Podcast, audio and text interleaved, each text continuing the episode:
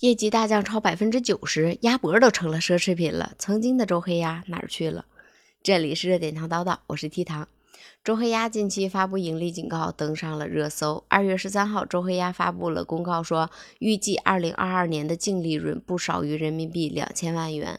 而二零二一年，周黑鸭的净利润竟然达到了三点四二亿元，业绩已经大降超过了百分之九十。周黑鸭表示，利润下降的主要原因是因为近些年口罩反复，消费群体的骤降，期间部分门店存在着暂停营业的情况，加上原材料的上涨，加上成本端压力增加，汇率变动导致汇兑损失增加。但是这一次网友一边倒的评论是真的吗？可能是因为太贵了吧。有的网友说两个鸭头花了二十九块九，也有的网友说周黑鸭实在是太贵了，按肉的价格换算比牛肉都贵。也有的网友说不买是因为太贵了，细算下来啃个鸭脖子都不如啃个大猪蹄子。现在如果我平时想吃卤味的话呢，我就会去街边的卤味店里边买一点新鲜的卤味，好像已经好久都没有光顾过周黑鸭了。也有的网友说买绝味儿吧，既可以自由搭配，价格又比周黑鸭便宜。还有的网友说，其实也就是个零食，没必要买那么贵，并且现在很多的零食都可以找到价格相对低的平替食品，所以没必要花大几十去买一个鸭脖。刚刚有网友提到了绝味，那么今天我们就来看一下绝味鸭脖去年的利润也下跌了将近七成。煌上煌的净利润预计也将出现百分之六十以上的大幅度下降。那么，为什么曾经红遍大街小巷的卤味，现在的日子却越来越不好过了呢？知名博主锅盖头司令说，大约有两个原因：一是因为价格太贵了，二是因为竞争更加的激烈了。我刚刚在外卖平台上看了一下鸭脖的价格，大约是七元左右。上网也搜了一下周黑鸭的礼盒，有一个。六百七十克的礼盒里边包括一百八十克的鸭脖，还有一百九十克的鸭锁骨，加上一百六十克的鸭翅和一百四十克的鸭掌，共计是六百七十克，花费是七十四点八元。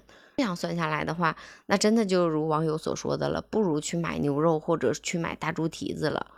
还有的网友说，这都能买一只烤鸭了。哎，我在网上也看了一下，现在三只松鼠良品铺子、百草味等等，它也推出了各种卤味。良品铺子里边八百五十二克的鸭肉礼盒，其中包括鸭舌、鸭翅、鸭脖、鸭锁骨，还有鸭翅根儿，总共花费是五十块零九毛。三只松鼠里边甜辣味的鸭肉零食大礼包里边包括鸭脖、鸭掌、鸭翅、鸭锁骨、鸭胗，总共是五百零五克，一共花费是三十四点九。然后现在也出现了很多网红的大鸭脖，平均每一根的价格大约在五元左右。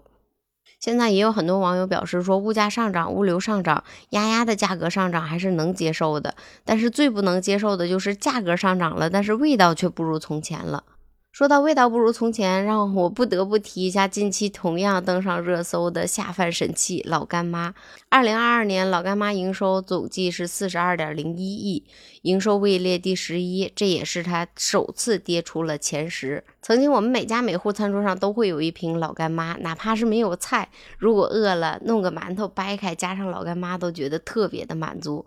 甚至上学住校的学生、工地里边的工人都会带上一瓶老干妈，既下饭又省钱。前段时间也有一些网友发现，老干妈的官方旗舰店抖音账号已经停更了两个多月了，官方的微信账号也已经停更了一年了。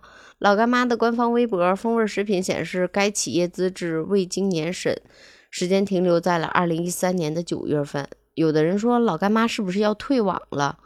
有人说老干妈水土不服，业绩下滑的困境，退网属于无奈之举。也有的声音说退网是看透了互联网吧，要专注做自己，也是对品牌的一个保护。但是在今年二月十号的时候，老干妈发了一条抖音视频，说开播啦，开播啦，并且展示了当时辣椒酱的生产线。也有很多人说老干妈没有原来的味道了，能不能把里边的辣椒籽儿去一下啊？也有的人说还是相信老干妈，因为看配料表真的是干干净净。也有一个网友在网上留言说，这些天过得非常的艰难，没钱正常的伙食，只能网购一些干面粉，再拌一点老干妈，就觉得生活有滋有味的，日子就没那么苦了。谢谢老干妈。曾经红遍大江南北的美味，不管是鸭鸭还是老干妈，现在市场上都出现了很多价格更低、可以平替的食品。甚至这几年，我们也探索出了加长版的各种做法和配方。但是有的时候想起来吧，还是想吃那口，想吃原来那个味道。对于今天这个热点消息，你有什么想说的呢？也可以评论区里边留言。我是 T 糖，这里是热点糖叨叨啊。这期节目终于录完了。说的我都馋了，鸭脖、鸭翅、鸭掌、老干妈，我都饿了。你呢？如果你对今天这个热点消息有什么想说的，也可以评论区里边留言，还可以点开你手机上绿色的软件，搜索 “T 糖说全拼”，我们一起来聊聊吧。好啦，明天再见吧，拜拜。